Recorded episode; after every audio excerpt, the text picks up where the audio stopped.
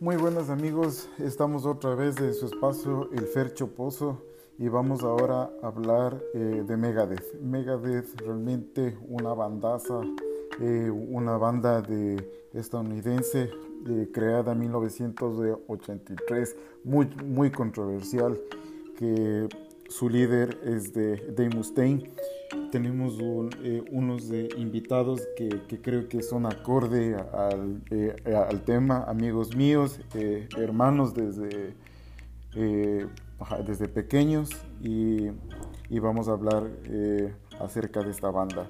Lo que podemos entender que la historia de, de Megadeth es muy, pero muy amplia tiene desde, sus comienzos con el álbum de Killing is My Business and My Business is Good. Tenemos Pixel, So Far, tenemos eh, casi 19 discos ya que los cuales eh, tiene. ¿Cómo comienza, cómo comienza eh, Megadeth? Megadeth comienza que tras de que Dave Mustaine es una, es una banda de, es un, es una persona que, era vocalista de, Metallica y al ser un, eh, vocalista de Metallica eh, tuvo pues eh, unos comportamientos pues que a su edad eran los 80 pues no fue acorde a la banda y fue expulsado. Tras la ira que tiene Mustaine uno, un tiempo después pues funda Megadeth y con toda su ira funda una, una mega banda que es, que es, que es Megadeth Realmente es una de mis bandas favoritas, es, es, una banda que tú te puedes escuchar cuando estamos, eh, cuando estás alegre, cuando estás feliz, cuando, no sé, o sea, cuando tú puedes, eh, en cualquier tipo. Eh, ha tenido muchos, ha tenido muchos músicos en su paso y, el que siempre ha estado, siempre ha sido Dave Mustaine.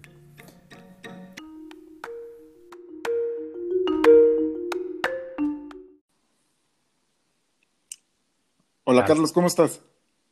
¿Qué dice Percho? ¿Cómo vas?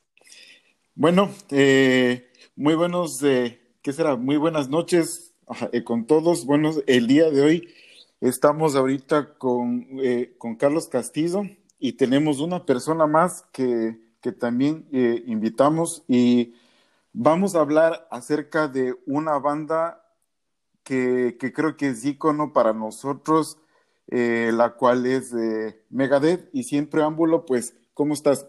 ¿Cómo estás, Carlitos? ¿Cómo has pasado? Bien, bien, bien, gracias por la invitación. Como tú lo dices, para rendir un pequeño tributo a una pequeña banda, como tú dices, una gran banda legendaria, conocida, famosa, totalmente influyente en la escena metalera. Creo que hasta el que dice que no le gusta sabe quién es Dead Mustaine y compañía, ah. conocidos como Megadeth. Entonces, obviamente, para mí es un, es un placer estar aquí, obviamente, contigo, pero también es súper importante porque como ya nos conocemos años y tú sabes desde, desde la adolescencia, cuando yo empecé en este tema de la música, Megadeth fue una de mis bandas favoritas y obviamente hasta el día de hoy se mantiene. Entonces, qué gusto poder hablar de esto. Ya, ya ñaño. Ahí eh, ya, se, ya tenemos ahorita la presencia de, de, de Fernando Vázquez, igual también eh, ya vamos a hablar de él, eh, también, pero le damos a él la bienvenida justamente a este espacio. Don Fernando, bienvenido. Don Fercho, no sé, ¿me escuchan? Sí, sí, sí, escuchamos Perfecto. ¿Qué dice Carlos? ¿Qué dice Fercho? Qué gusto poder saludarles en esta noche de metal. bueno, vamos, vamos a presentarles eh, a cada uno. Primero, eh, Carlos y, Fernando eh, son eh, amigos míos desde, desde, hace muchos años y cuando digo muchos años son bastantes años, creo que son más de 30 años ya. Sí, sí, sí. Y, y, pues cuando nos conocimos, pues creo que teníamos ni 10 o 12 años y, y lo más chistoso del tema es que cuando en nuestro colegio era, bueno, se puede decir rebelde en ese entre comillas, y podríamos usar una, una ropa eh, que no era el, el uniforme típico del, eh, del colegio, que no era de esa forma. Entonces, yo, yo me acuerdo que en ese instante Carlos trajo una, eh, una camiseta de Megadeth. ¿ya? Y teníamos 12 años y creo que era del, y creo que, pero, o sea, pero era una de las primeras camisetas y yo me acuerdo que en ese entonces escuchaba eh, mucho Metallica, y, y realmente Megadeth no lo escuchaba. Yo empecé a escuchar porque vi eh, obviamente la camiseta y hablabas mucho de Megadeth y obviamente fue el contagio de eso.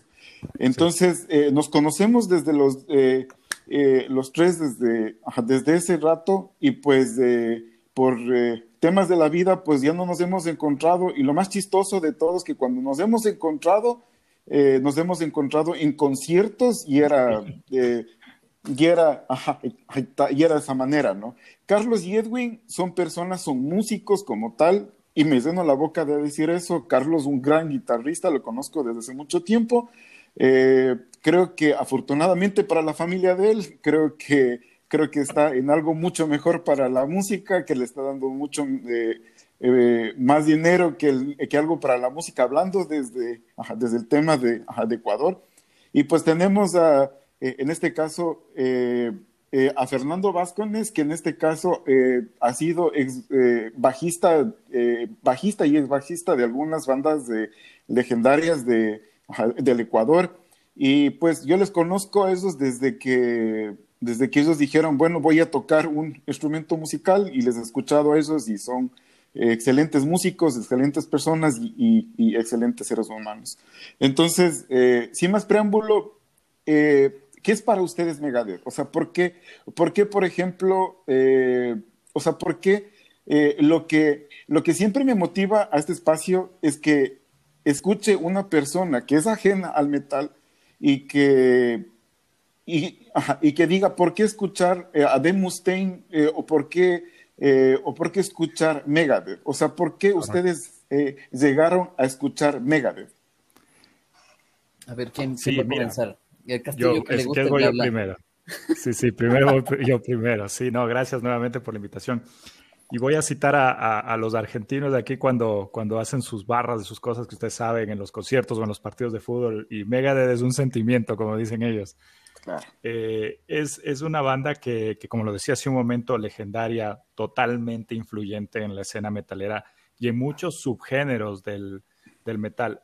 Y aquí creo que, que, voy a regresar a lo que tú contabas de la famosa camiseta de Mega, que yo llegué escuchando Mega y todo. Creo que en nuestra época la puerta para el metal era metálica, así como estoy seguro que a muchos adolescentes hoy lo primero que escuchas en términos de metal y que todo el mundo te recomienda es escucha metálica. En mi caso fue igual. Y me gusta Metallica, los, los primeros cinco discos me gusta mucho, ya lo que vino después no, no voy a toparlo, pero un poco en ese espíritu rebelde y curioso que tengo, como que fue meterme en la banda, entender quiénes eran los miembros, su historia, y por ahí aparece una historia que tuvieron un guitarrista, que lo votaron, la famosa historia de cómo lo votaron, que creo que, que en este punto todo fan del metal la conoce, y eso me llevó a escuchar Megadeth. Y cuando escuché Megadeth fue, para mí fue un shock, porque si en ese momento tú escuchas Metallica y dices, wow, Metallica en Master of Puppets, en Ride the Lightning. Es una banda rápida, es una banda potente, es una banda fuerte. Y escuchas Mega y dices, wow, hay algo más fuerte.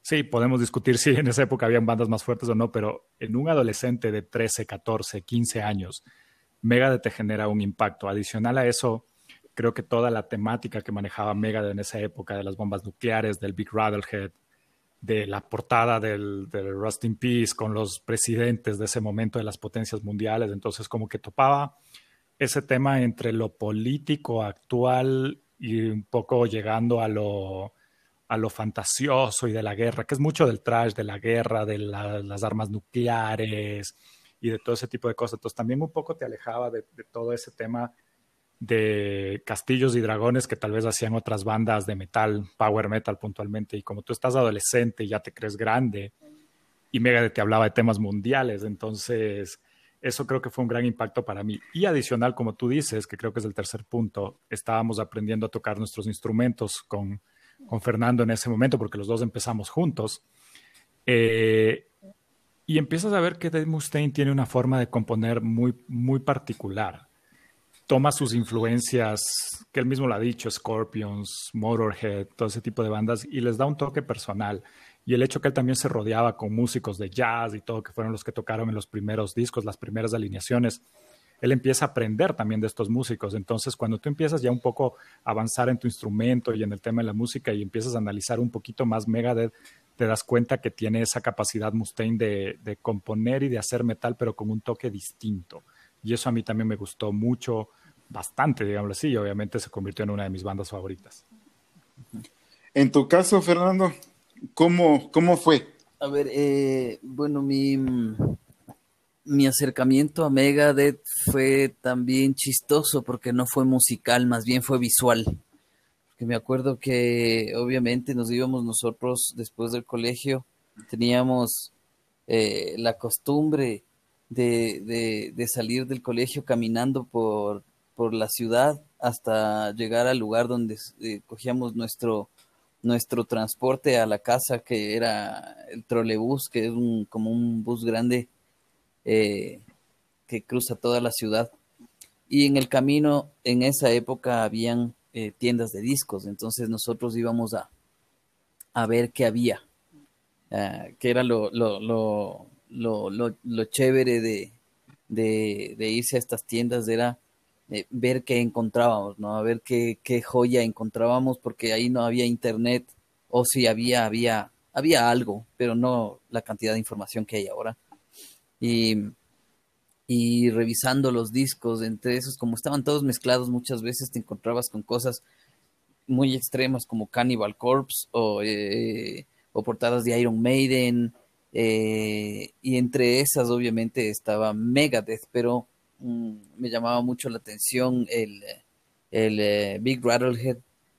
Mm, realmente yo no sabía de qué se trataba, no entendía ni había escuchado. Yo eh, vengo de una familia más bien mm, rockera clásica, digamos, la, la influencia de, de rock en, en, mi vida. Pink Floyd. Ha sido exactamente Pink Floyd, eh, algo de Guns N' Roses, Led Zeppelin. Bueno, claro, Guns N' Roses no es tan clásico, pero bueno, no es tan, no es tan pesado, ¿me entiendes? No es, no es lanzando para el lado del metal, sino más para el lado del rock o del glam, podría ser también.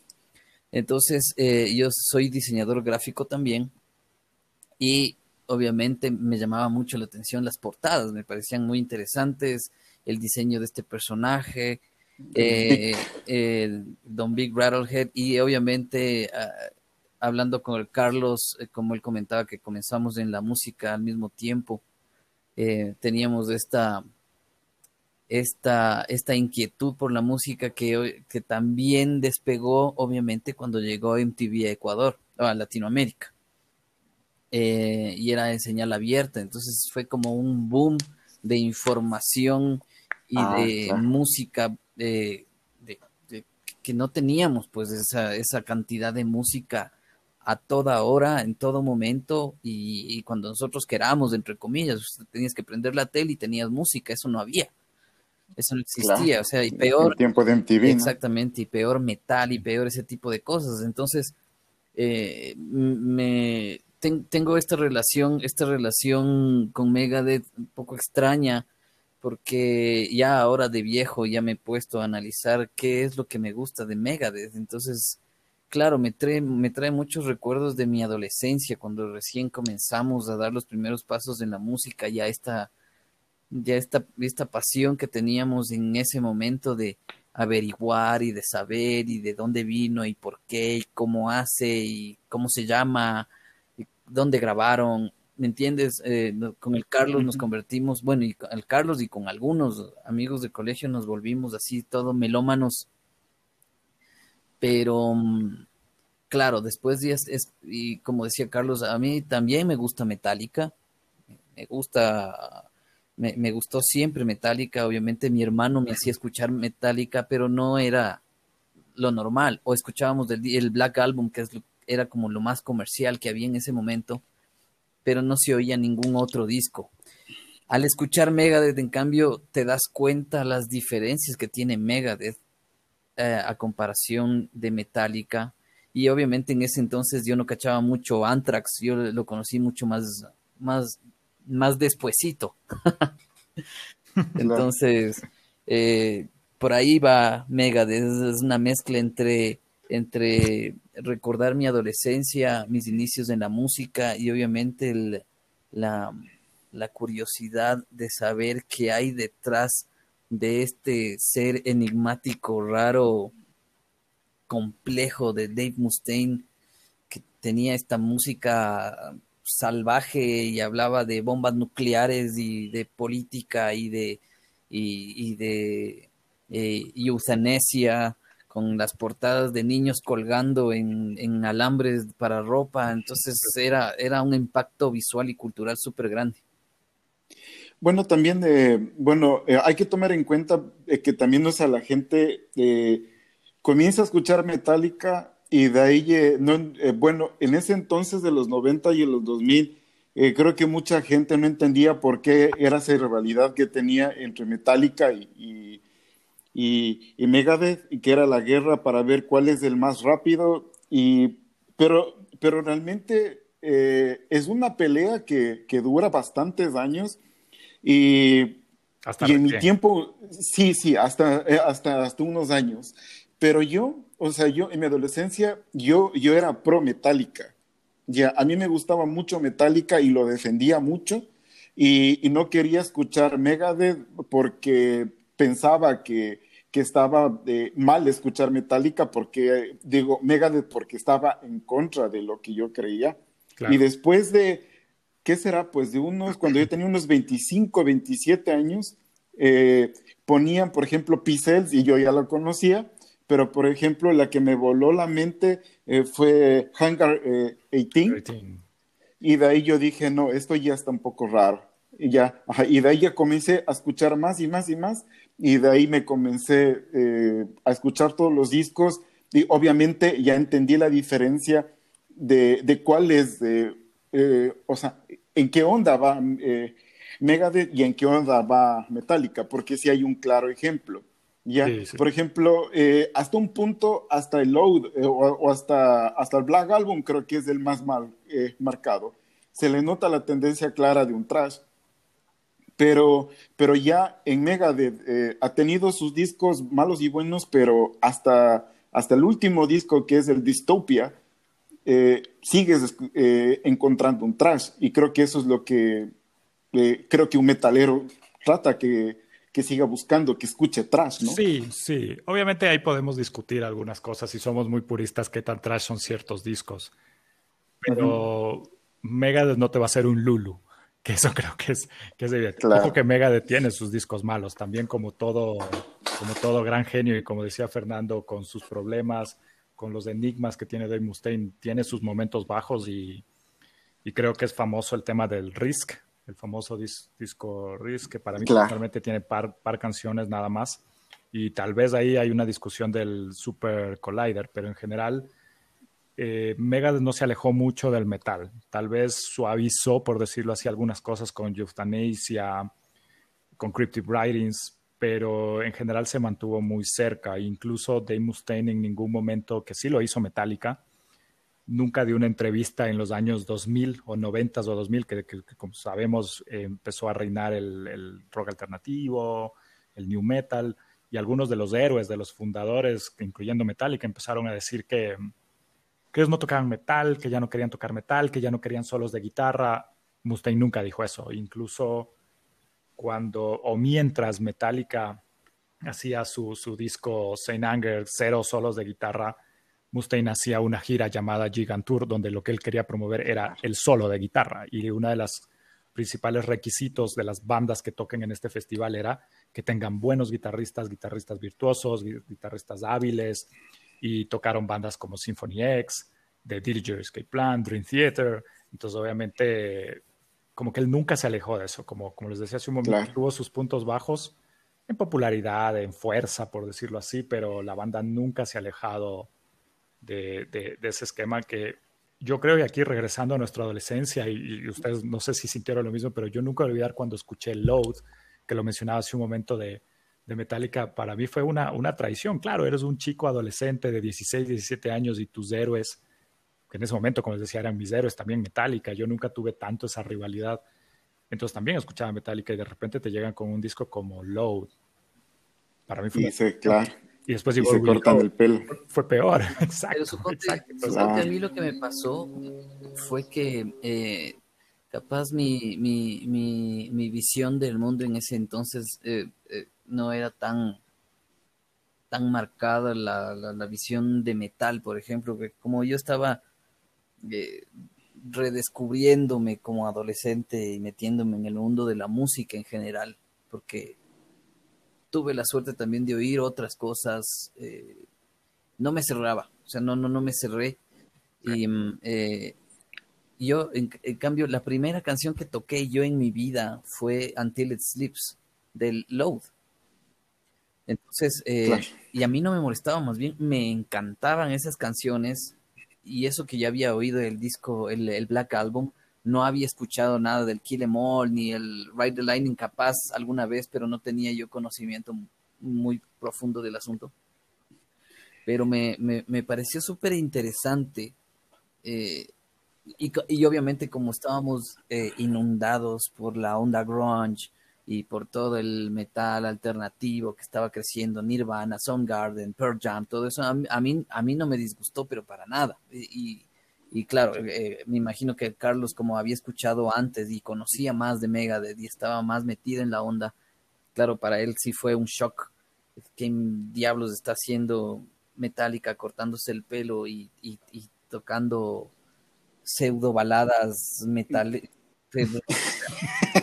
Pero, ah, es que, por ejemplo, eh, ahí vamos en un punto que, por ejemplo, eh, para que conozcan este caso eh, las personas, tú eres un bajista y eres un bajista muy, pero muy bueno, o sea, y te he escuchado interpretando tools y, y o sea, y, y, sabes y has tocado la diferencia entre Metallica y, y en este caso Megadeth. Y tenemos también a Carlos, que también conoce también que ha tocado Metallica porque sé que ha tocado Metallica y ha tocado Megadeth. Entonces vamos a comenzar en este caso por Edwin, que nos cuente, eh, por ejemplo, eh, a nivel musical, eh, o sea, ¿qué se siente o, cuál es la diferencia de tocar Metallica y de tocar Megadeth? De lo que es a mí, o sea, de a mí como un simple mortal, he visto que Megadeth es, es de sumamente más complicado que tocar eh, Bueno, depende de, depende de cuándo lo veas. Porque, mm, eh, por ejemplo, las canciones del el Kill Em All, el Ride the Lightning, el uh, Unjustice for All, son, eh, sobre todo el Unjustice for All, es, son canciones más progresivas, con muchos más riffs, más complejos eh, en composición. Eh, y son difíciles de tocar, o sea, no es que son fáciles y vos dices, ah, si, Simón, te tocó ahorita una canción del, del Unjustice for All, sí, facilísimo. Pero obviamente no en el bajo, ¿no? Porque en el Unjustice for All no existe el bajo, pero... Eh, pero, pero claro, eh, la complejidad musical que tiene Megadeth con, con Metallica o con otro tipo de, de bandas es bien marcada. Por ejemplo, Slayer, que son también de movimiento de trash. En cambio, es un trash más sucio, más tirado para el, trash más podrido, más, satánico, riffs más, riffs más uh, sucios y súper rápidos, pero que no tienen mucha definición, más caos, ¿me cachas? Eh, en cambio, tocar Megadeth tiene una complejidad compositiva mucho más rica y rítmicamente melódicamente, eh, tiene una personalidad que es del Dave Mustaine. O sea, justo antes de esta entrevista, de, estar con ustedes, me puse a oír el Kill Em así como por, como por, dije, para no sonar tan estúpido, ¿me cachas? Y, me puse a oír los temas de Megadeth compuestos por el Dave Mustaine, y es el Dave Mustaine, o sea, no hay a dónde irse, o sea, eh, y justo veía, casualmente, vi ayer una entrevista de Dave Mustaine que hablaba eh, con Loudwire, que es una es, un canal de YouTube, no sé si es una revista, no sé qué diablos. Es una revista. Es una revista. O empezó como revista. Entonces le eh, hacían los, eh, las verdades o las mentiras que hay en el en Wikipedia y claro, el, el, man hablaba sobre, sobre sus primeras canciones y de cómo entró a Metallica. Entonces le decían que si es que el man audicionó para Metallica y el man dijo no. El man solo llegó al lugar donde iban a tocar y el man, el Dave Mustaine les dijo, bueno, y voy a audicionar. Los manes, no, no, vos ya estás en la banda. Así de una. oyendo el, oyendo las canciones del Kill Em All del, Dave Mustaine, es el Dave Mustaine y como ha tocado siempre, o sea, el tipo toda la vida ha tocado esos solos así y casi imposibles de tocar, rapidísimos, esos riffs súper pesados, rápidos, machacosos, entonces sí hay una gran diferencia entre tocar Metallica y Megadeth. A mí me fascina Megadeth. Metallica sí me fascinó durante una época, pero yo creo que Megadeth le ha dado palo, pero con creces, porque ese man realmente se ha mantenido firme en lo que, lo que el man ha compuesto, en lo que el man piensa, en lo que el man es.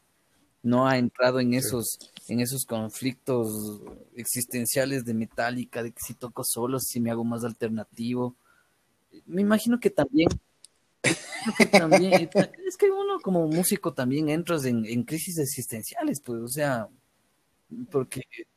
entre, entre conservo mi, estilo de música o trato de tener más ingresos. sigo con la ola de músicos que porque está cambiando el mundo, entonces es como que ahora yo quisiera hacer reggaetón o trap o, o lo que sea eso, pero lo que está de moda. que está de moda, porque claro, la industria también te jala eso, ¿no? Los productores y todo eso te dicen, ve loco, chuta, que ya a la gente ya no le está gustando mucho los solos de guitarra, más bien hazle más, más jopero, hazle más cantadito, le hacemos sonar a la caja del o ponle, o ponle rap. Exacto, métele a la caja de Lars Ulrich a que suene a lata de, de, de sardinas, no sé.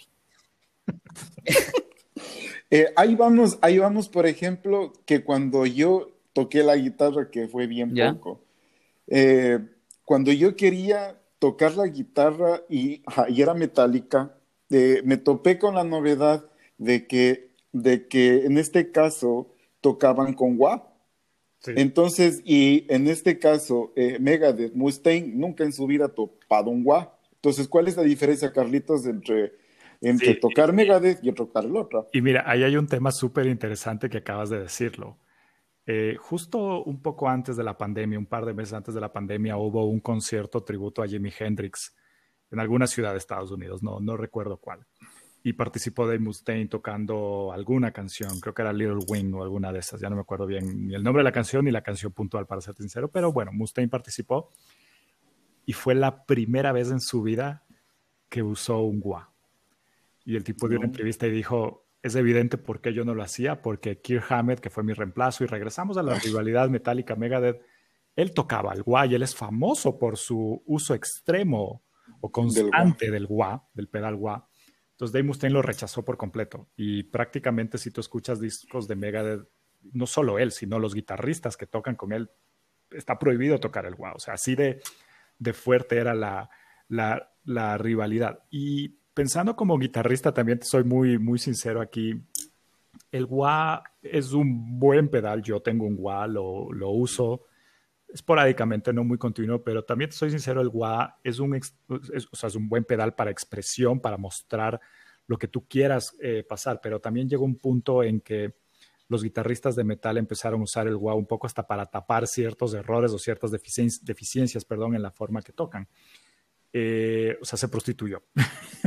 y Dave viendo eso, viendo la relación de Kirk Hammett, él dijo no gua. ¿Y por qué te cuento esto? Porque cuando tú no tienes este pedal, te toca ser más claro y más limpio en la forma en que tú tocas. Algo que decía Fernando Slayer, su estilo es tocar sucio y así medio caótico. Claro. Mustaine en su, en su caos, porque al final de cuentas estamos hablando de una banda de trash que toca rápido, que toca agresivo, que toca potente tú sientes una claridad que a rato en los solos de Metallica, y ojo, con todo el respeto y el reconocimiento que debe tener una banda como Metallica por innovadores, por buenos músicos, pero Megadeth fue un paso más allá y metió esa definición en los riffs, en los, en los solos de guitarra, en los fills de batería, porque todo está muy empatado ahí. Y otro punto también para complementar lo que decía Fernando hace un momento, algo muy interesante y que ya un poco lo mencioné hace un rato, es que Dave Mustaine, él eh, tomó ciertas influencias más allá del metal y de los Motorhead y de los Dancing y todas estas bandas que, generaron el nacimiento de Metallica.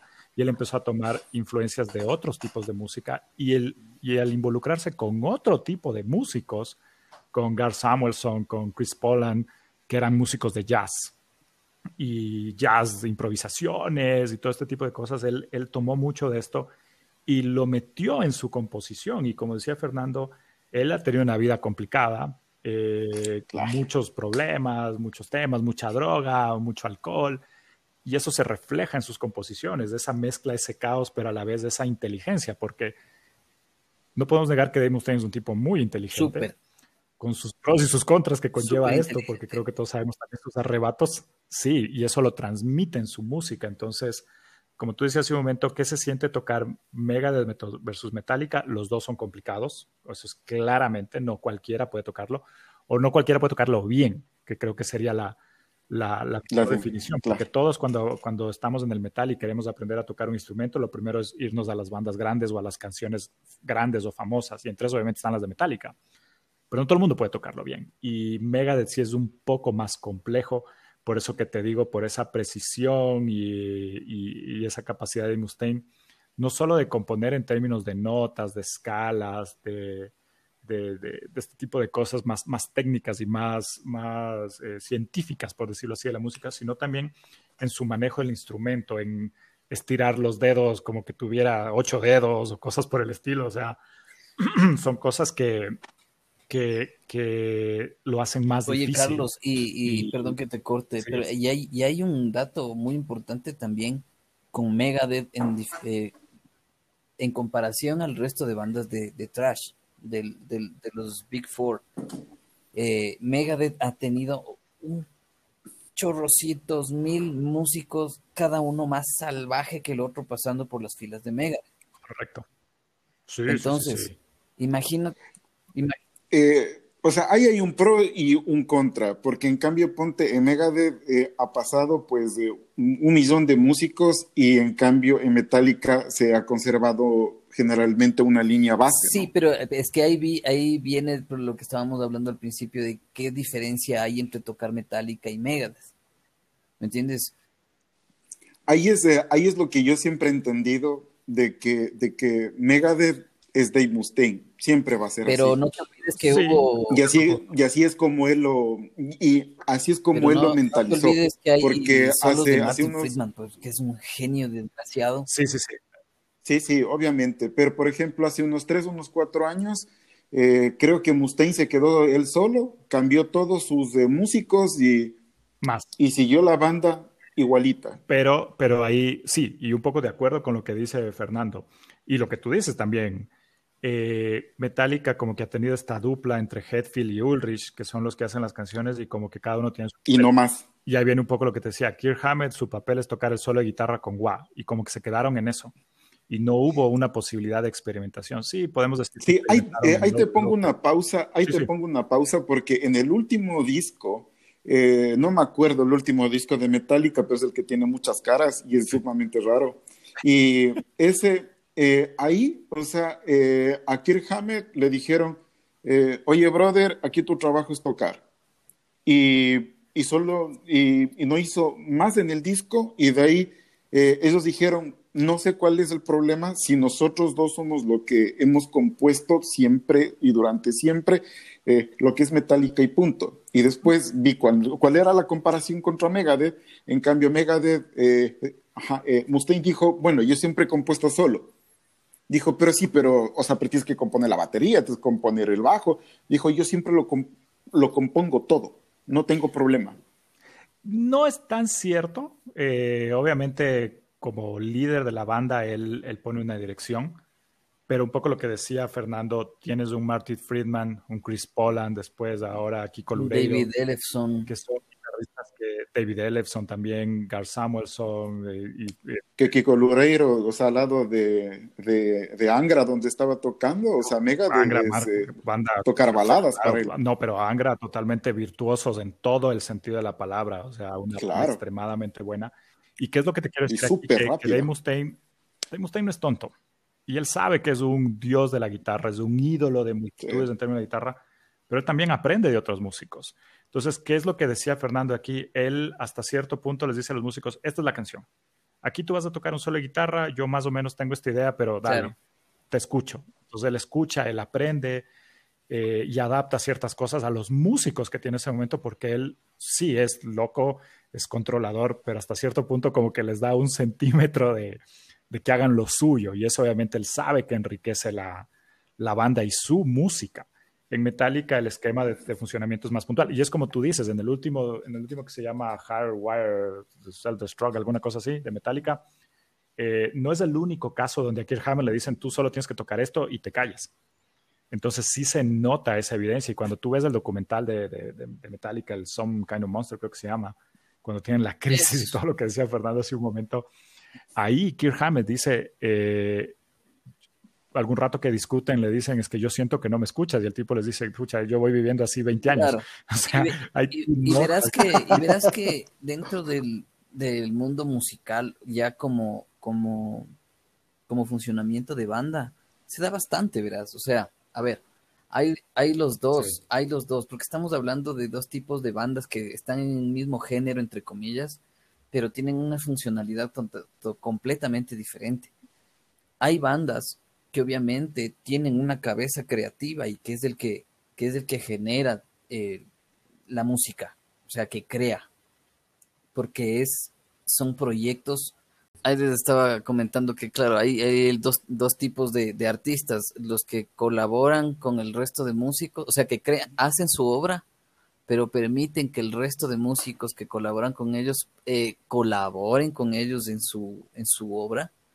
Y hay el otro tipo de bandas que hay una cabeza creativa o una dupla o lo que ustedes quieran, que son los que dominan, ¿sí? Son los que manejan el proyecto y el resto de músicos son parte de la banda y soportan a la banda porque eh, tienen un rol, ¿sí? Y ese rol se mantiene, muchas veces se mantiene. Entonces lo vemos claramente en Metallica. ¿Qué le pasó a Jason Newsted? Jason Newsted, excelente bajista, con mucho feeling, con mucho conocimiento, eh, muy buen músico. No es un virtuoso, muchos no lo somos, pero, pero tiene mucho que dar y, mucho que ofrecer y no se le ha tratado, no se le trató de la manera correcta, será por, he visto en No, pues, o sea, no, pues, no, o sea, es ni usted, o sea, él, o sea, él se quejaba, o sea, literalmente, o sea, que decía, sí, toco lo mío, pero en cambio sufro bullying todos los días. Claro, o, no le paran bola, da ideas y le dicen, eh, así como le hacían a Kirk Hammett, como dice el Carlos, vos toca el solo con wah y toca esto y punto. Y ya, y toca el solo. Eso es lo tuyo. Nosotros hacemos el resto y punto. O sea, no hay a dónde más irse. Entonces también eso influencia mucho en el resultado. Entonces, si es que vos llegas con el Kiko Loureiro, ¿cómo es Kiko Loureiro? Kiko Loureiro. Imagínate semejante monstruo, güey. Entonces le dices, es una vez. eh, loco, yo tengo esta idea, ta, ta, ta, ta, ¿qué vas a hacer? Y el otro, ¿qué le vas a decir que no? Exacto. Y además, y, ojo, y ojo. Ahí, hay que ver la opinión de ustedes. Espérate, la última, lo último que te voy a decir que es muy importante. Ya. estos músicos que han pasado por Megadeth han tenido otros proyectos y han tocado con otros músicos. Y estos músicos han tocado con otros músicos, otra música en otros proyectos. Entonces eso te enriquece como artista. Pero si es que vos te pasas con la misma banda, tocando con los mismos giles durante 40 años, loco, se limitan. Obviamente llegas a un punto en que vos dices, chuta, y ya no sé qué tocar porque todo suena igual. Y peor si es que, no sé si es que esto es no sé si es que lo que voy a decir es real o no, pero supuestamente Lars Ulrich no permitía que nadie de la banda toque ningún otro proyecto.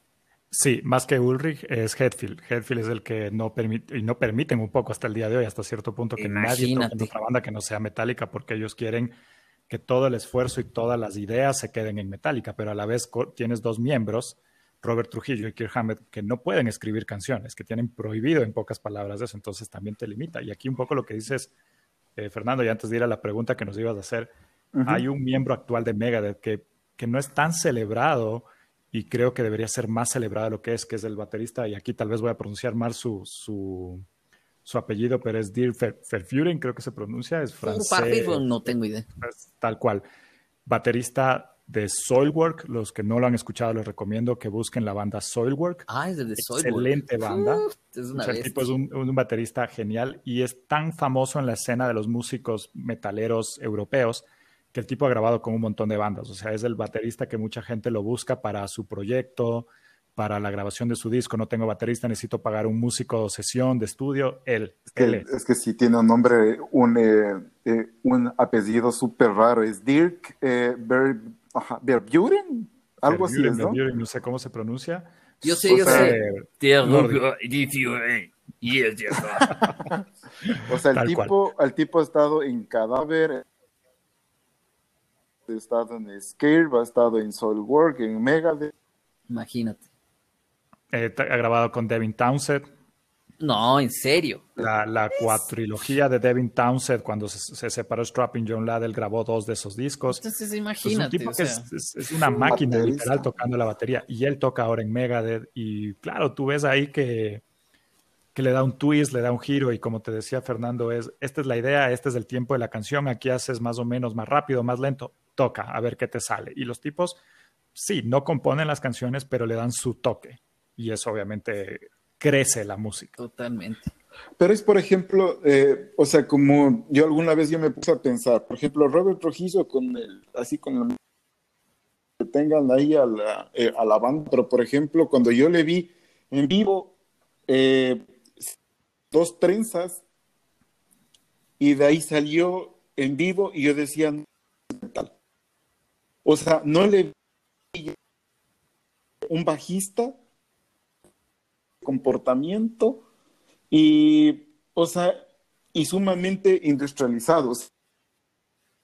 Toda esa forma eh, a mí metálica, pero frente, por ejemplo, a un de David, eh,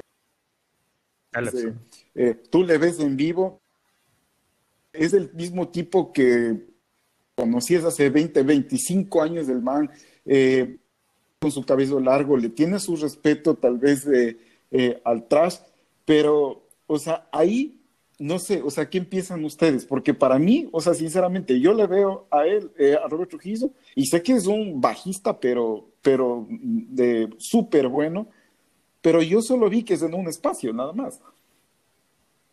Sí, mira, yo creo que, que, mm, que Robert Trujillo trajo el, el, showmanship a Metallica. Exactamente. Que es bueno. Pucha, que el tipo, se, se, como tú dices, se pone esas trenzas tan características del tipo, levanta el bajo por los aires, gira con el bajo, o sea, es un, puta, el tipo está loco.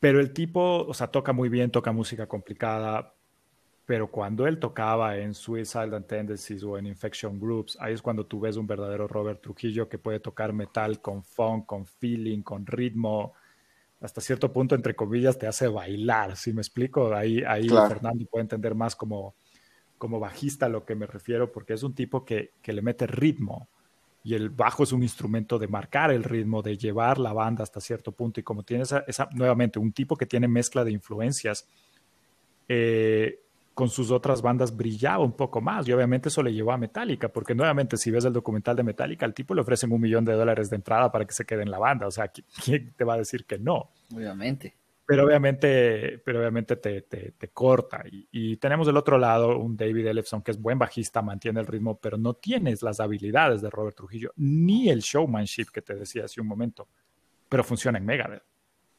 Pero, ¿Sí claro, pero ah, claro, el, el, el David Ellefson decías. Claro, claro. Y, y, Pero, por ejemplo, y, o sea, por ejemplo, cuando yo le escuché a Robert Trujillo eh, tocar, por ejemplo, Orion, no sé, o sea, no me gustó sinceramente, o sea, no, eh, o sea, eh, era como que más respetuoso a la canción, en cambio yo le vi a él como que, no sé, o sea, no, no, no les, o sea, yo no le siento parte de Metallica realmente. Es que Fercho, vos también eres un metalero mucho más purista. Tal vez sí, o sea, tal sí, vez. Sí, no, no tal vez, sí. claro, es que, es que te cachamos ya, pues tantos años, ya sabemos de qué pata cojeas, pues ñaño. Creo que estás de, eh, creo que invitaste a las personas poco adecuadas. Tienes que llamarle al tipo que, que duerme con chaleco de cuero y con calzoncillo de cuero y medias de cuero y No, sí me pongo algo rosado. Y huele a... sí, sí. No hay metalero que no haya fascinado, le haya fascinado alguna canción de Britney Spears o de Cristina Aguilera o de... Ah, no, sí, obvio. No, no, sí, sí. Pero lo que, a, lo que, a lo que me refiero es eh, con esto es que obviamente eh, en imagen, por ejemplo, porque las bandas también se manejan en imagen, ¿no? son íconos, son íconos culturales.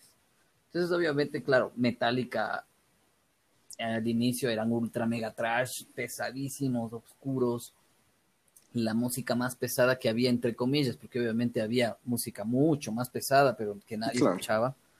Entonces, o que no era muy conocido. que no era conocida en la mayor parte del mundo, solo en cierta parte de ahí en Noruega, qué sé yo. En, eh, Europa.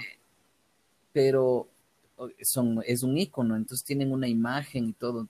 Eh, de ley hay gente que obviamente no, no le cuadra la idea de que un latino. No, bueno, es que no es latino, ¿no? Pero tiene toda la imagen. Pero tiene toda la, toda la imagen de latino, o sea, a donde te vayas el tipo es latino, o sea, latino o... Sí, y es bien chistoso porque ni siquiera puede pronunciar alguna...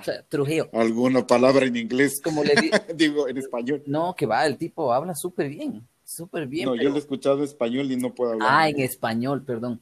Eh, español no, lo habla. No, no, no. O sea, el man es gringo, pero tiene toda la... Gringo, sí, claro. Entonces, claro, pero por ejemplo, como imagen no, no pega en algunos fans de, del metal, por no, Para mí no. Pero no quiere decir que el man no lo haga bien. No, no, no, no. No para nada. O sea, porque, por ejemplo, o sea, yo le veía eh, a él en Ozzy, o sea, y en Ozzy lo veían súper bien. O sea, y, y se le ve más relajado. En cambio aquí, o sea, yo veo que no es el estilo que él, o sea, que él lo disfrutaría, ¿me entiendes?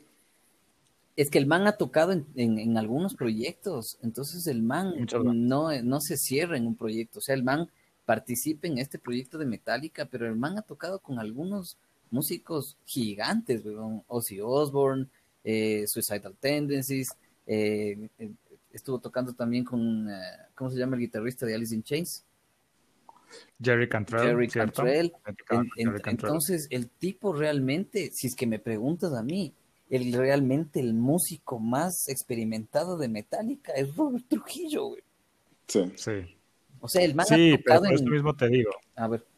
Sí, sí, dice. El tipo tiene, el tipo tiene tanta influencia, tanta habilidad, que nuevamente se, se encasilla en, en Metallica y eso le corta. En cambio, cuando regresando al tema de Megadeth, tú ves una banda como Megadeth, Mustaine un poco los deja, hasta cierto punto, ojo, tampoco es que la cosa es muy loca, pero hasta cierto punto los deja soltarse a, sus músicos, que es bueno. Como ya les decía hace un momento, eso te, enriquece la banda. Y ahí ves las diferencias, o sea, tú, tú sí sientes, y, aquí Fernando me va a dar la razón, tú sientes cuando un músico, y no digo que Robert Trujillo lo haga, pero tú sientes cuando un músico se para por el cheque frente a un escenario porque le van a pagar a un músico que se para porque en realidad está disfrutando lo que está haciendo. O sea, se nota mucho la diferencia. Entonces a Robert Trujillo debe estar feliz porque, como les digo, igual va muchos años en la banda, le pagan bien, se lleva bien con ellos, el tipo es súper buena onda.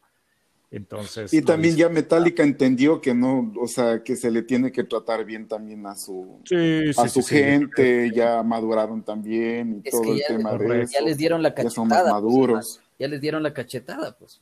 Pues imagínate que el bajista, el bajista que estuvo un montón de años con los manes, les dijo, ahí se queda su cosa, me voy.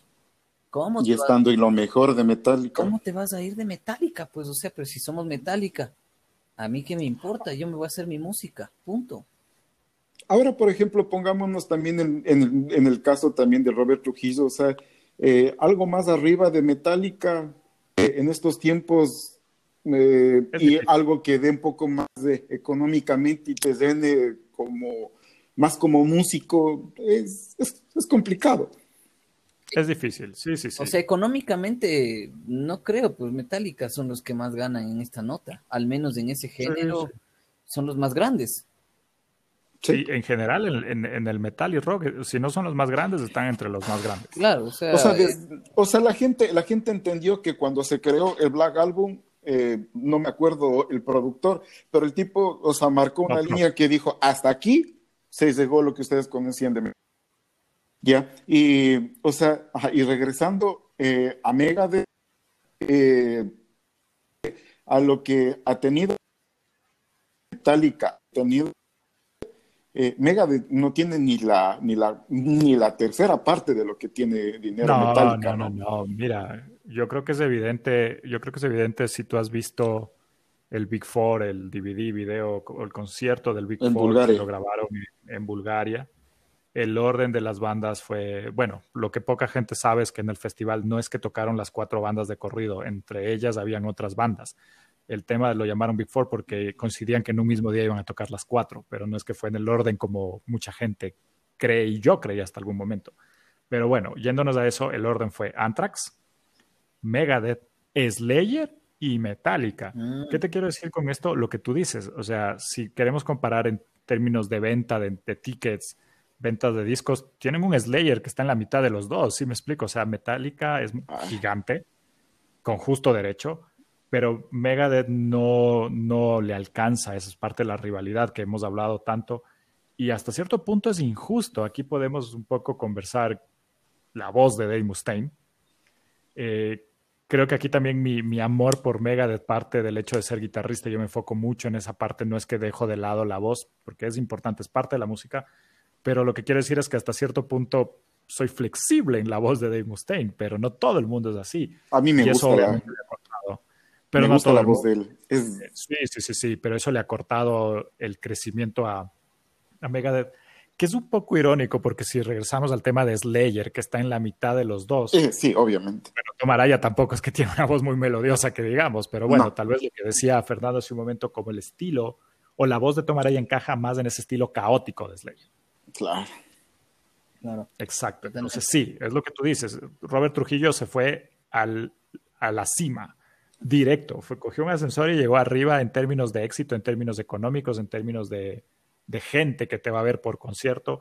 Versus Megadeth, que sigue siendo una banda grande, sigue siendo una banda reconocida, pero yo siento que Megadeth la mayoría de los fans de Megadeth son más músicos o gente más melómana totalmente. versus un fan de, Metallica que no es que no, no, no sea o no sea músico, este tipo de cosas, pero como que tienes un espectro un poco más, más amplio de esos dos, dos, dos características que hablaba hace un momento. bueno, y también, bueno, para que la...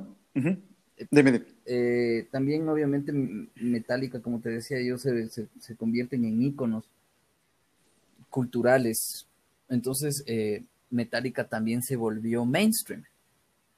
Porque mucha gente de, de cualquier estrato, de cualquier clase social, de, sabe quién es Metallica. Y han escuchado una de las canciones del Black Album, porque no han escuchado otra. No tiene los Mothers. ¿Ya? ¿Me entiendes? O eh, eh, Blacknet es. No. Eh, no, Nothing Else Matter del Black Album que hasta Shakira hizo un cover. Nothing Else Matter y todas estas, ya. Sí, Black and está en el Unjustice for All, perdón. El, eh, el asunto es que se volvieron mainstream. Entonces, mucha más gente masivamente ha escuchado Metallica de alguna manera. Pero en cambio, Megadeth se, eh, se volcó a ser una, banda de culto, digamos. De culto me refiero a que tienen un nicho de personas conocedoras del género, que les guste el género, que son un poco más extremas, ojo, que son un poco más extremas y que les gusta algo más, uh, ¿cómo te digo? Extremo, entre comillas. Pero no son mainstream, o sea, no son... Eh, Megadeth no ha hecho películas con la banda sonora de Megadeth. Ah, eh, estos conciertos gigantescos con bolas de negras que caen y no sé qué. Y Megadeth no hace eso. Megadeth se ha centrado, se ha centrado más en la obra. sí, o sea, eh, para que más o menos ponerles ahí en sintonía a la gente, o sea, Metallica eh, comenzó eh, en los años 81, 83, creo que comenzó. Entonces, dos años, un año después salió, salió Megadeth algunos de las canciones de que, de que estuvieron en el Kill Em All, lo que hizo eh, Mustaine es quejarse de que casi la mitad del álbum era, e, era una creación de él. Claro. Correcto. Así es. Y, de ahí hay la, eh, hay la canción que siempre me sabe poner eh, en duda, que es la de Four Horsemen. Y, la otra tiene, creo que es, ¿cuál es la otra? Es Mechanic. Ajá. Que es, que es el copy-paste. Mechanics es de... sí, sí, sí, sí. Y ahí, y ahí regresemos a la, a la, famosa historia célebre de cómo lo votaron. Uno de los temas que siempre dijo Mustaine es que él les pidió expresamente a los tipos de que no se queden con sus canciones. Sí, sí, eso fue. votan, sí, soy un problema, pero no uses mis canciones. Y claro, la furia del tipo se, se disparó por las nubes cuando escuchó el primer disco de Metallica, el Kill Them All, y, encontró sus riffs, sus canciones. Y lo que tú dices, el tipo dijo, bueno, ustedes hicieron The Force Horseman con mi música, yo voy a grabar The Mechanics, pero le voy a subir el tiempo. Entonces, claro, The Mechanics es mucho más, más rápido. Y lamentablemente ese, ese disco de Megadeth se pierde en la discografía de ellos por lo mal grabado que está. Ah, claro. claro, por la calidad del disco versus un Kill the All, que para la época era un disco bien grabado, bien producido, tal vez no el mejor, pero bien hecho, y más aún pensando en una banda de un género relativamente nuevo en esa época del trash, no es que había muchos productores, no es que había muchos estudios, mucha técnica de grabación, es un disco que suena bien y cuando lo comparas con el Kill the All, el tipo perdió, perdió calidad por la disquera, porque se gastaron la mitad del presupuesto en drogas, todo ese tipo de historias que, son célebres. O sea, las historias que tiene Dave Mustaine es, es pero tenaz hasta llegar en un punto que, o sea, que ellos cuando ya se quedaban sin dinero, pues eh, vendían los instrumentos y después el manager tenía que volver eh, eh, a comprar porque gastaron todo en droga y, todo, pero, pero de ahí, o sea, lo que yo doy gracias Sí, sí, sí, o sea, pero de ahí lo que yo doy gracias que realmente eh, no lo hubieran votado en este caso eh, a Demus de Metallica, tal vez hubiéramos eh, tenido esta banda, ¿no? Ya, o sea, y la Metallica realmente porque no es de, de, ni siquiera amigos de cogerle, decirle, ¿sabes qué? Aquí está un ticket y coges y ya, o sea, eso, eso a todo mundo han tenido eso y gracias a esa, o sea, a esa ira que tiene él, y se escucha en la música y se escucha en The Kill It Is My Business, ¿ya? Y, o sea, se escucha en la música de él que está totalmente con... Y eso es a lo que los gusta, porque dice, o sea, cuando eh, Megadeth la cabeza, ¿ya? Y hay que darle gracias a eso, ¿no? Sí, sí, sí, sí. Mira, es. Yo creo que los, los gringos tienen una frase que es blessing in disguise. Y Dave Mustaine creo que tomó mucho tiempo en aceptar eso, pero yo creo que él, su salida de, de Metallica era eventual. Tal vez no en la forma en que pasó, tal vez uno o dos discos después, pero él iba a salir de Metallica. O sea, eso creo que era evidente por su personalidad, por su forma de ser. Y tienes personalidades fuertes, por lo que hablamos hace un momento. Hetfield, Ulrich controlan la banda y tienes otro líder ahí y no pueden haber dos cabezas o tres cabezas, tiene que haber una, que en este caso es la dupla. Entonces el tipo iba a salir. Obviamente el tipo salió con furia, era joven, pero lamentablemente le duró muchos años, pero, pero como tú dices, eh, si no hubiera pasado eso, no hubiera existido Megadeth, él no hubiera tenido el éxito que tiene, porque claro, lo que hablamos en un momento, comparando económicamente, Metallica es muy superior, pero eso no quita el éxito de Megadeth y muchas bandas quisieran tener el estatus y el éxito que ha tenido Megadeth y no lo van a tener. Entonces el tipo eh, lo hizo dos veces hasta cierto punto. O sea, lo hizo con Metallica en su momento y, lo hizo con Megadeth. Claro.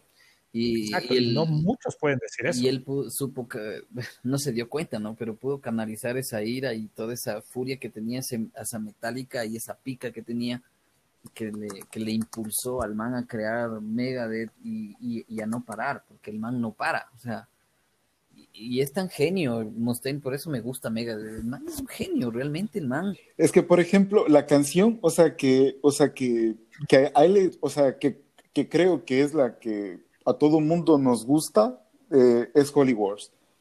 Claro. Yo creo que, yo creo que es la canción que, o sea, que cuando si tienes un poco de dudas de, eh, de Megadeth y dices, creo que no me gusta mucho, eh, es como un amigo sabía decir, o sea, yo no entiendo por qué a la gente no le escucha, eh, no le gusta Megadeth, yo no entiendo por qué.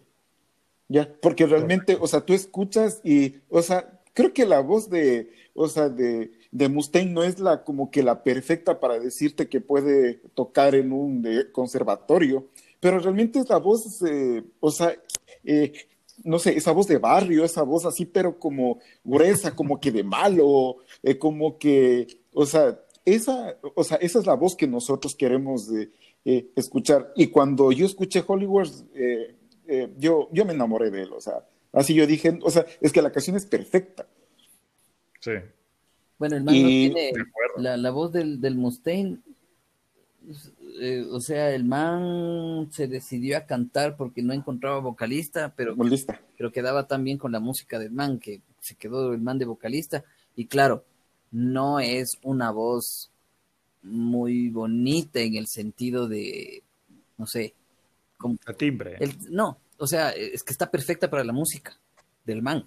O sea, queda súper bien, conceptualmente queda perfecto, pero obviamente si le pones a escuchar Metallica o Megadeth a una persona que no tiene nada que no, no, cacha, obviamente se va a ir por la de Hetfield, porque Hetfield tiene una voz mucho más uh, amigable en cierto sentido. claro que en, el Kill Em All la, la voz del, del, de Hetfield era trash. Y la, y la voz de Mustaine ahora es trash. Entonces hay una diferencia bastante grande con lo que hace Metallica y Megadeth ahora. Sí, no, de acuerdo, de acuerdo. Obviamente, como les decía hace un momento, el gran freno hasta cierto punto que tiene Mega desde eso es, es ese, esa forma de cantar de Mustaine que, choca y que yo me acuerdo cuando éramos jóvenes, mucha gente a mí me decía, es que yo no escucho Mega sí, es buena banda, todo lo que tú quieras, pero no me gusta la voz. Y ese es el gran freno que, que, que tiene Mustaine hasta el día de hoy el tipo en algún punto de su carrera tomó clases, mejoró su forma de cantar. Creo que, creo que eso, eso es evidente en el Countdown to Extinction, el Euthanasia. El tipo canta mejor. Si tú escuchas. Lemon. Sí, a, a Tut Lemon, la introducción, que, que, es otro. Tú escuchas que el tipo ella canta, canta mejor. No una voz tal vez tan dulce, melodiosa, bonita, suave como otros. Pero ya tiene una balada. Exacto, ya tiene una voz para cantar ese tipo de música, que si lo hubiera hecho cinco o seis años atrás, mucho hubiera sonado espantoso. Oye, y... Entonces, obviamente... ¿Y, cuál es la canción? El tipo ha trabajado, y es un poco lo que te decía, él mejora su, su, arte, digamos así, o sea, se, preocupa. Claro. ¿Y, cuál, y cómo, Atún Limón es la, la, canción que también hizo en español, ¿no? Atún Limón, Atún con maní. Atún con limón, atún con maní. Atún limón, atún con maní, vas a ver, te voy a partir. Claro. Ya que hablas de eso, él, él tiene una canción que la cantó en español y creo que es Trust, creo que es. Trust cantó en español para los fans de Argentina. Eh, ahí, ahí, por ejemplo, ahí, así les voy a hacer una pregunta. Hay un concierto de Megadeth en Argentina y hay uno en Estados Unidos. ¿Cuál prefiere? Irse. Yo preferiría estar en el de Argentina. Eh, Nunca he ido, pero, sí. Eh, eh, ¿Y tú? a ver, yo he estado en conciertos de Megadeth en, Estados Unidos. Y claro, obviamente es totalmente diferente a un concierto en Latinoamérica. los ánimos son diferentes, los argentinos son totalmente diferentes, los argentinos solo se pasan eh, Mega es un sentimiento. Claro, y, la gente. ¿Qué tal, no? Qué hermoso, ¿no? La, gente es apasionada, ¿no? yo no podría escoger. O sea, no podría escoger porque a mí realmente lo que me gusta ver es a la banda. Yo soy un poco misántropo en ese. En, ese bueno, o sea, eh, bueno, o sea en mi caso, en mi caso, o sea, a mí me gusta ver a la banda, me gusta que toque bien y todo, pero si es que hay un público que, o sea, que lo aprecie, se agradece más. Claro. Realmente. Claro, claro. Pero verás que los, gringos son, los, gringos son, bastante respetuosos, verás. O sea, Exactamente. O sea, eso es lo que. Pero son fríos. Y, y, y, yo te voy a contar una historia que un poco va a la inversa, lo que te digo. Cuando vino Halloween acá a Ecuador, aquí, hace muchos años, 2001 tocaron, pues, estábamos en época cambiando dolarización, hubo unos paros unos días antes, un montón de cosas. Bueno, el, concierto de Halloween fracasó. Y estuvimos pocas personas en el Rumiñahui. Fuiste un infeliz Sí, pero la banda no, no, no cumplió, no, no pegó. O sea, mejor dicho, cumplió, pero no necesariamente pegó. Pegó. ¿Y, los, ¿Y por qué te digo? O sea, yo estoy emocionado, la gente salió contenta. Diciendo, ya no queremos regresar a este maldito país Más o menos. O sea, pero, pero ojo que cuando tocaron, tocaron bien. O sea, no, no, no es tampoco que fueron, fueron muy profesionales. Pero cuando yo me di cuenta de esto que te cuento, de que los manes se nota que no lo, no lo sintieron y todo, fue porque más o menos unos dos meses después yo los vi en Alemania, su país. Pucha, una locura. Y se notó la diferencia. O sea, los tipos estaban felices de tocar frente a su gente. Entonces, eso, eso tú, tú, tú lo notas. ¿Y por qué te digo esto? Porque Megadeth en, en Argentina debe ser otra historia, por la actitud de ellos. En Estados Unidos van a tocar, van a tocar bien, los tipos son profesionales, si no, no tuvieran la, la, carrera que han tenido hasta este momento, pero obviamente sí te ayuda la gente, sí recibes esa energía de la gente, entonces por eso yo sí preferiría que sea un país latino en general, porque aquí en Ecuador, ojo que cuando viene Mega, la gente también se emociona, no al nivel argentino, pero se emociona.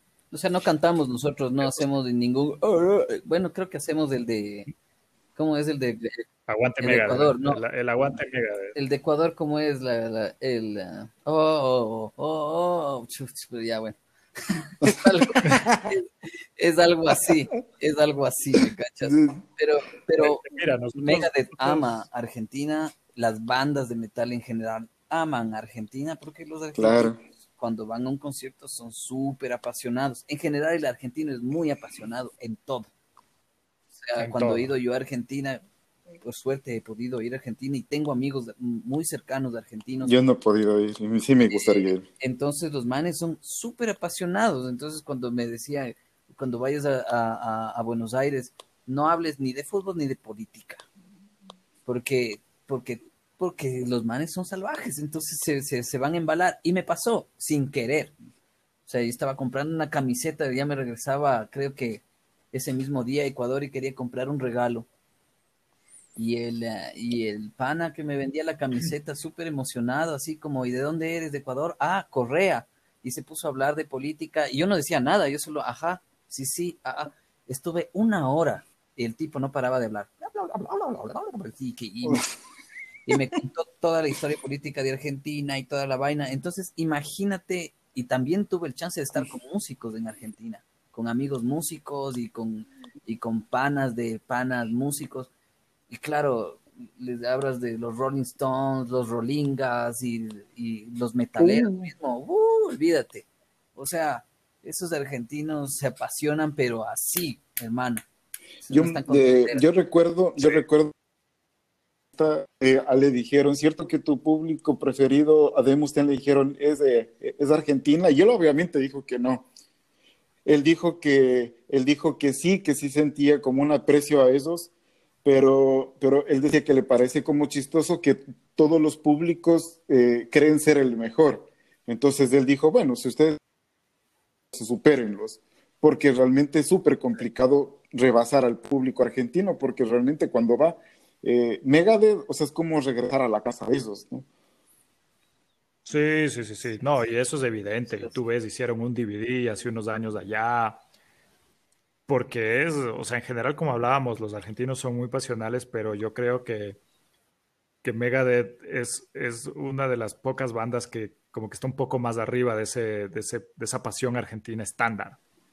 Eh, por la razón que sea, no sabría decirte por qué, pero Megadeth tiene un público extremadamente fiel en Argentina y obviamente ellos son felices por eso. ¿Y quién no? Obviamente yo creo que cualquier banda sería feliz teniendo eso. Qué ves ese. Sí es la gloria tener un público así, imagínate en cada concierto tuyo, no quieres más, te pagan y, la gozas y te idolatran, ¿qué más quieres? sí, bueno. Claro, claro, exacto.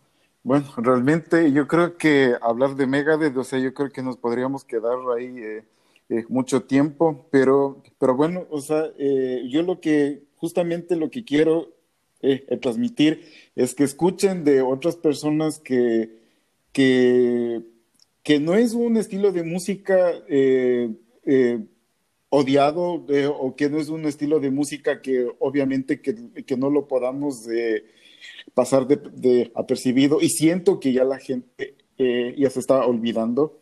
Y quiero que justamente que como ustedes se apasionan del tema, escuchen de que obviamente que que existe todavía y realmente cuando se habla de Megadeth es una pasión.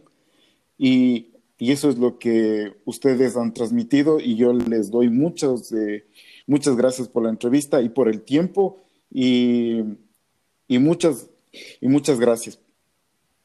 Bien, gracias a vos, Fercho, qué buena iniciativa que has tenido. Me, me alegra poder, eh, ¿cómo es? Eh, estamos aprovechando la tecnología para, para poder hablar con vos, ya que vos estás por otra parte y nosotros por otra parte, amigo. Pero qué bueno que, que podamos conversar de temas en común y temas que nos apasionan. Entonces, eh, te agradezco full por haber, haberme invitado y espero que no sea la última. Esta es la primera y espero que no sea la última. No, no, no, no. Todavía tenemos más temas. Tenemos No, no, no, siempre. sí. lo que quiera, tenemos de temas. Es para hablar mucho. Sí. También gracias, Carlitos, eh, gracias por el tiempo. Igual también eres un, eh, No, un amigo muy grande ahí eh, para todos. eh, eres un conocedor de la música y creo que, o sea, creo que eres la persona que nos ha incentivado ya mucho tiempo para escuchar esta banda y se te nota cuando hablas y se nota lo querido que es y eh, que es para ti y, y muchas gracias también por transmitirnos esto. No, no, gracias por la invitación. Igual, como, como decía Fernando, espero que, que no sea la última, que podamos seguir hablando. Hay mucho por hablar de, de Mega, de, De, muchas de otras bandas. Cuando quieras, de música en general, cuando quieras, yo te acepto la invitación, encantado de la vida. Igual. Gracias, amigos. Y Gracias. que- Ahí les mando un que- abrazo. Tienes que mandarnos unas bielitas para amenizar. Claro, sí, la próxima, la próxima, claro, la próxima la hacemos con bebida. Esa es, esa es. Y amigos, un abrazo. Amigo, muchas Ya. gracias. Cuídense mucho. Saludos Gracias. a todos. Suerte, bye. Cuídense, Chao. Bye, bye.